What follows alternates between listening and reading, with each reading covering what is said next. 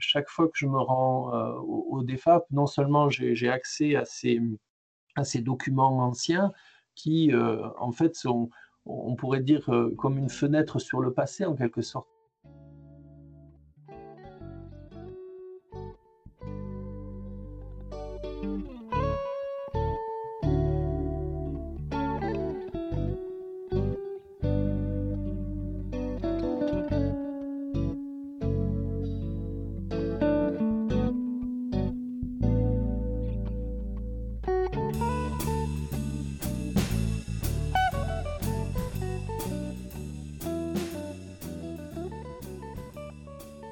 Bonjour, alors donc je suis Gilles Tellier, je suis euh, professeur des universités à l'université d'Aix-Marseille.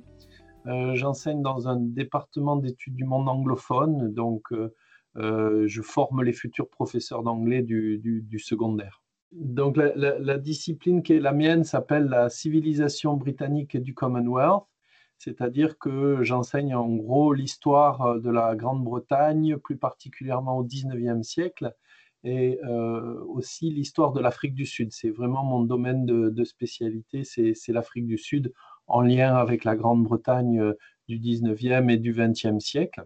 Et euh, j'ai beaucoup travaillé sur, sur les missionnaires qui étaient en Afrique du Sud, le fait religieux, je, m'intéresse beaucoup à l'aspect religieux de, de, de l'Afrique du Sud, puisque c'est une terre chrétienne depuis l'arrivée des, Blancs en 1652 et qu'il y a beaucoup d'églises chrétiennes différentes qui, euh, qui, sont en Afrique du Sud. Et donc, euh, euh, à ce titre, il y a un champ d'investigation qui est, qui, est, très, très riche. Et c'est pour ça que je me suis un petit peu lancé dans ce, dans ce domaine-là.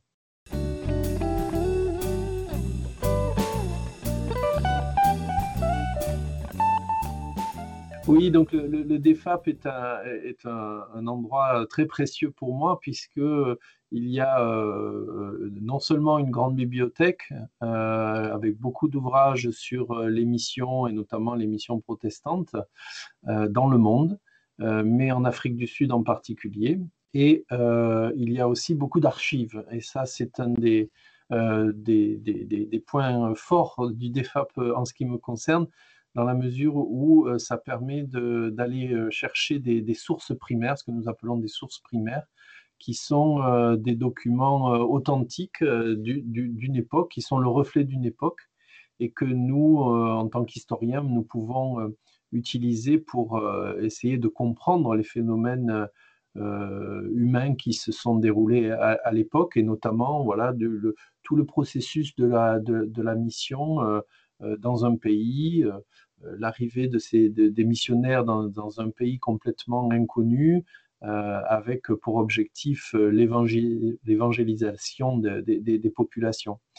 Et donc, pour moi, c'est très très riche, même si je travaille plutôt sur le domaine britannique, mais néanmoins, il y a toujours des passerelles à faire entre les divers pays qui ont envoyé des missionnaires euh, en, Afrique et en Afrique du Sud en particulier, et euh, notamment euh, les regards croisés que l'on peut étudier entre Britanniques et, Français sont, sont, très riches.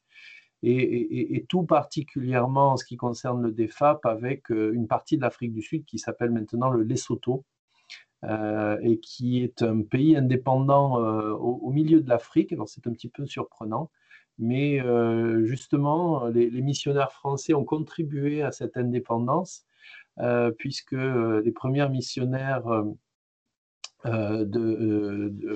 français, protestants français, ont, ont été, été, parmi les premiers à, occuper le terrain, je dirais, avant que les, les, catholiques ne, viennent et c'est avec l'aide des, missionnaires anglais qu'ils se sont installés. Donc, euh, euh, quand on parle, on parle beaucoup de compétition coloniale au XIXe siècle entre Français, Anglais et autres peuples, euh, autres, pays européens. ici, on a plutôt un exemple de collaboration où ce sont les Anglais qui ne pouvant pas eux-mêmes ouvrir une mission chez, les Soto, donc ce peuple qui a donné son nom au Lesotho, ces, Anglais ont, incité les, Français qui étaient en, recherche de terres de mission, ces missionnaires protestants comme eux, bien sûr, ces, Anglais les ont aidés à s'installer et depuis, il y a eu une, une mission française au Lesotho jusqu'à il y a quelques années et l'héritage est toujours, toujours présent. Les archives à Morija sont, sont toujours à la disposition des, chercheurs, mais beaucoup de ces archives françaises ont été rapatriées et donc sont au DEFAP. Et c'est à ce titre que je me suis beaucoup intéressé aux archives du DEFAP, puisque elles ont, elles ont un fonds assez, assez important de, sources primaires, comme je disais, concernant cette mission.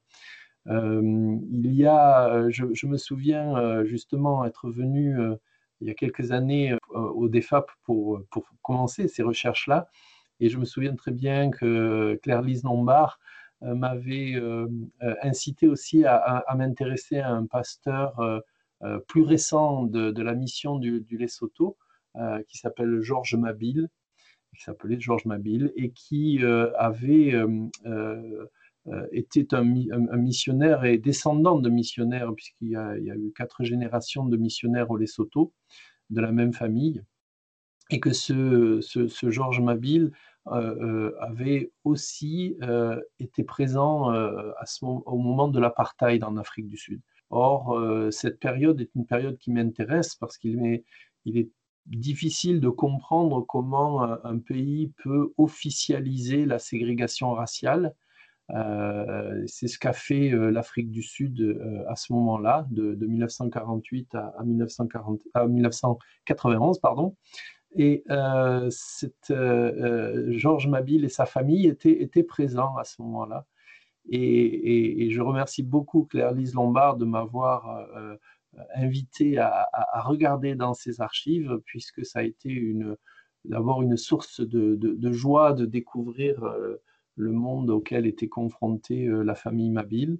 Mais ça m'a permis aussi ensuite de prolonger et d'aller rencontrer les enfants euh, de, Georges Mabille, qui ont eu la gentillesse de m'accueillir, de, d'accepter d'être interviewés puisqu'ils étaient, ils sont nés en, Afrique du Sud et donc, euh, ils, ont, encore, ils avaient des souvenirs de, cette période.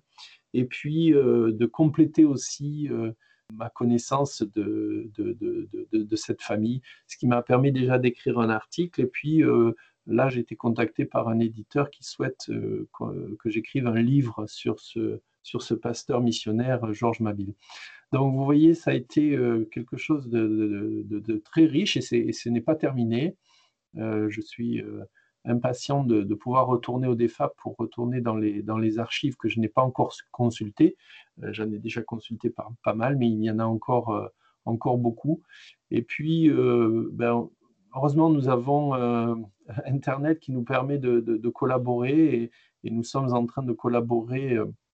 Roland Mabille, donc un des fils de Georges Mabille, Claire-Lise Lombard et moi-même à un projet un projet euh, commémoratif sur, euh, sur Georges Mabille euh, qui nous permettra de mettre un petit peu en avant le travail qui a été fait, qui a été fait là-bas. Donc voilà, c'est une histoire sans fin. Je pourrais vous citer aussi les cartes postales missionnaires, parce que c'est un sujet qui m'intéresse aussi pour un autre projet. Donc le DEFAP a, des cartes postales qui étaient produites par la mission protestante euh, et qui euh, donc euh, sont là aussi une source primaire très riche et qui, qui, n'attendent que, que d'être examinées. Et donc j'ai déjà commencé pour un, ouvrage sur les cartes postales et, les empires coloniaux, dont français et anglais, encore toujours ce, ce regard croisé.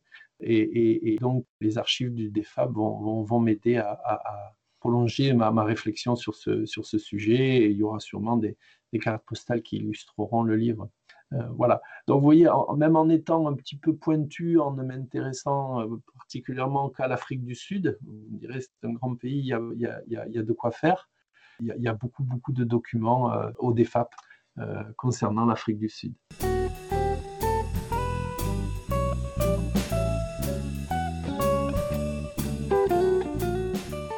Il est, important de noter que lorsqu'on rencontre quelqu'un, eh bien, il y a toujours un enrichissement réciproque, je pense, si, tout le monde est de bonne volonté, tout le monde euh, veut échanger. Il est, vrai que euh, chaque fois que je me rends euh, au, DEFAP, non seulement j'ai accès à ces, documents anciens qui, en fait, sont, on pourrait dire, comme une fenêtre sur le passé, en quelque sorte, puisque se retrouve un petit peu à lire des lettres qui ont été écrites il y a, une centaine d'années euh, par des gens qui vivaient quelque chose au quotidien et qui euh, l'exprimaient euh, à travers leurs mots, à travers leurs lettres.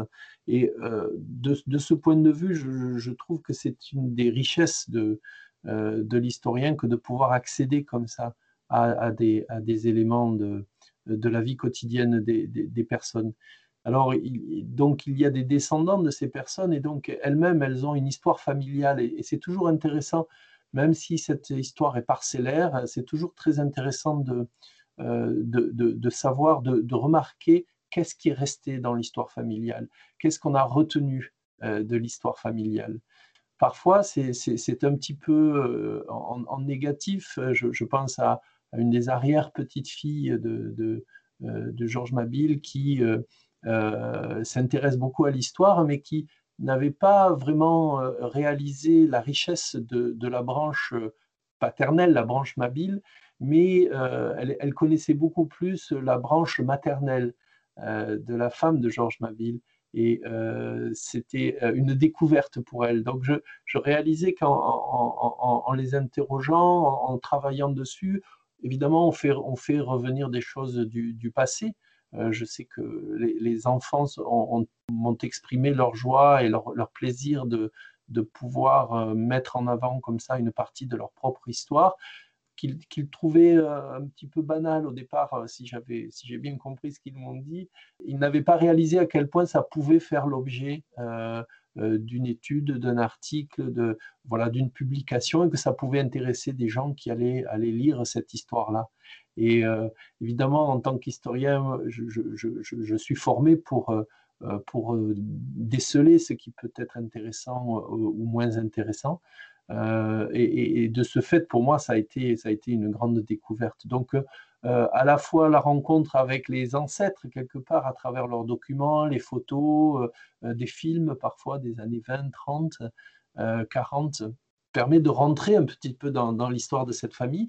Et puis, il y a, les descendants que je rencontre régulièrement encore. Je vous dis, on est en train de collaborer euh, avec, euh, avec Roland Mabille, mais euh, j'ai toujours plaisir à, rencontrer la sœur aînée, Claire Casalis, née, Mabille, Christian Mabille aussi. Donc, entre eux, les frères et sœurs ont pu aussi retrouver des, souvenirs et me dire à quel point ça leur avait fait du bien en même temps, ça leur permet de transmettre des choses aux générations suivantes, aux jeunes, euh, aux petits-enfants, donc aux arrière-petits-enfants de Georges Maville, euh, qui sont des jeunes adultes maintenant et qui euh, ne connaissaient pas très bien finalement cette histoire. On, dit souvent que ce n'est pas facile de relater des, choses de son propre passé. Et voilà, bon, c'est peut-être par un regard extérieur qu'on y arrive mieux. Et de ce point de vue, voilà, pour moi, ça a été une très très grande richesse professionnellement, évidemment, parce que j'ai eu accès à, des choses euh, qui n'avaient pas euh, beaucoup été développées, qui n'avaient pas été euh,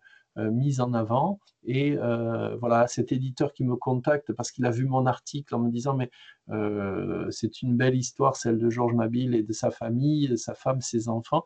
J'aimerais en faire un livre. Donc, est-ce que vous voulez bien l'écrire? Vous voyez, donc professionnellement, ça m'a apporté l'opportunité de continuer de développer ce que je n'avais pas pu faire dans un article. Un article universitaire, c'est un article qui n'est pas très très long finalement. Un livre, déjà, on a un peu plus de place pour, euh, pour développer. Donc, je suis content de pouvoir prolonger ce, premier travail par un autre travail. Euh, et, je, sais, je sais que euh, la famille va être très contente d'en avoir des exemplaires et qu'ils pourront en parler, l'offrir aux petits-enfants. voilà. Et donc, c'est une richesse humaine, c'est une richesse intellectuelle. c'est l'impression de faire très modestement œuvre utile.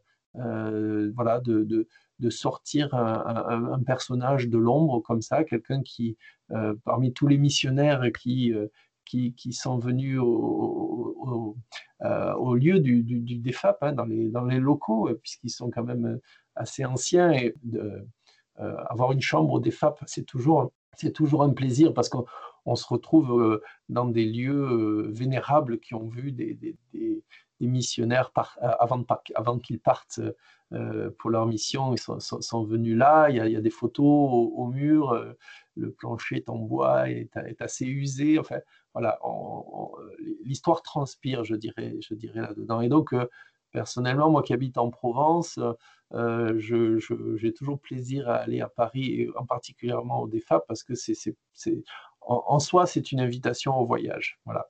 Et j'ai toujours un grand, grand plaisir à échanger avec Claire-Lise Lombard, euh, des dernières trouvailles, des dernières activités, des personnes rencontrées.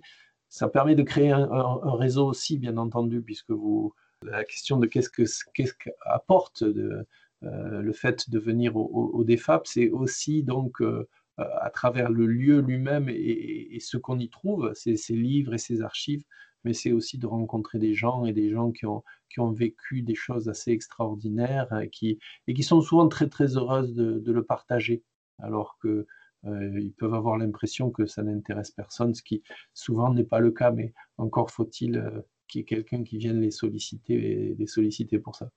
Voilà, de, ce fait, mon activité professionnelle est quelque chose qui me, qui me ravit, puisque parfois je n'ai pas l'impression de travailler. voilà, quand, on est passionné par ce qu'on fait, euh, voilà, il est plus facile de ne pas compter les heures parce que voilà, on a, un réel plaisir euh, une, stimulation euh, intellectuelle et, le plaisir d'échanger avec des êtres humains qui, euh, qui fait que voilà, le nombre d'heures qu'on peut passer dans, dans, les archives ou, ou assis à, une table tout seul à, compiler des, des, ouvrages ou des vieux papiers, essayer de déchiffrer des, euh, des écritures qui ne sont pas toujours très lisibles. Euh, c'est quelque chose qui est, difficile, mais en même temps tellement gratifiant que personnellement, je ne voudrais pas changer de métier pour rien au monde.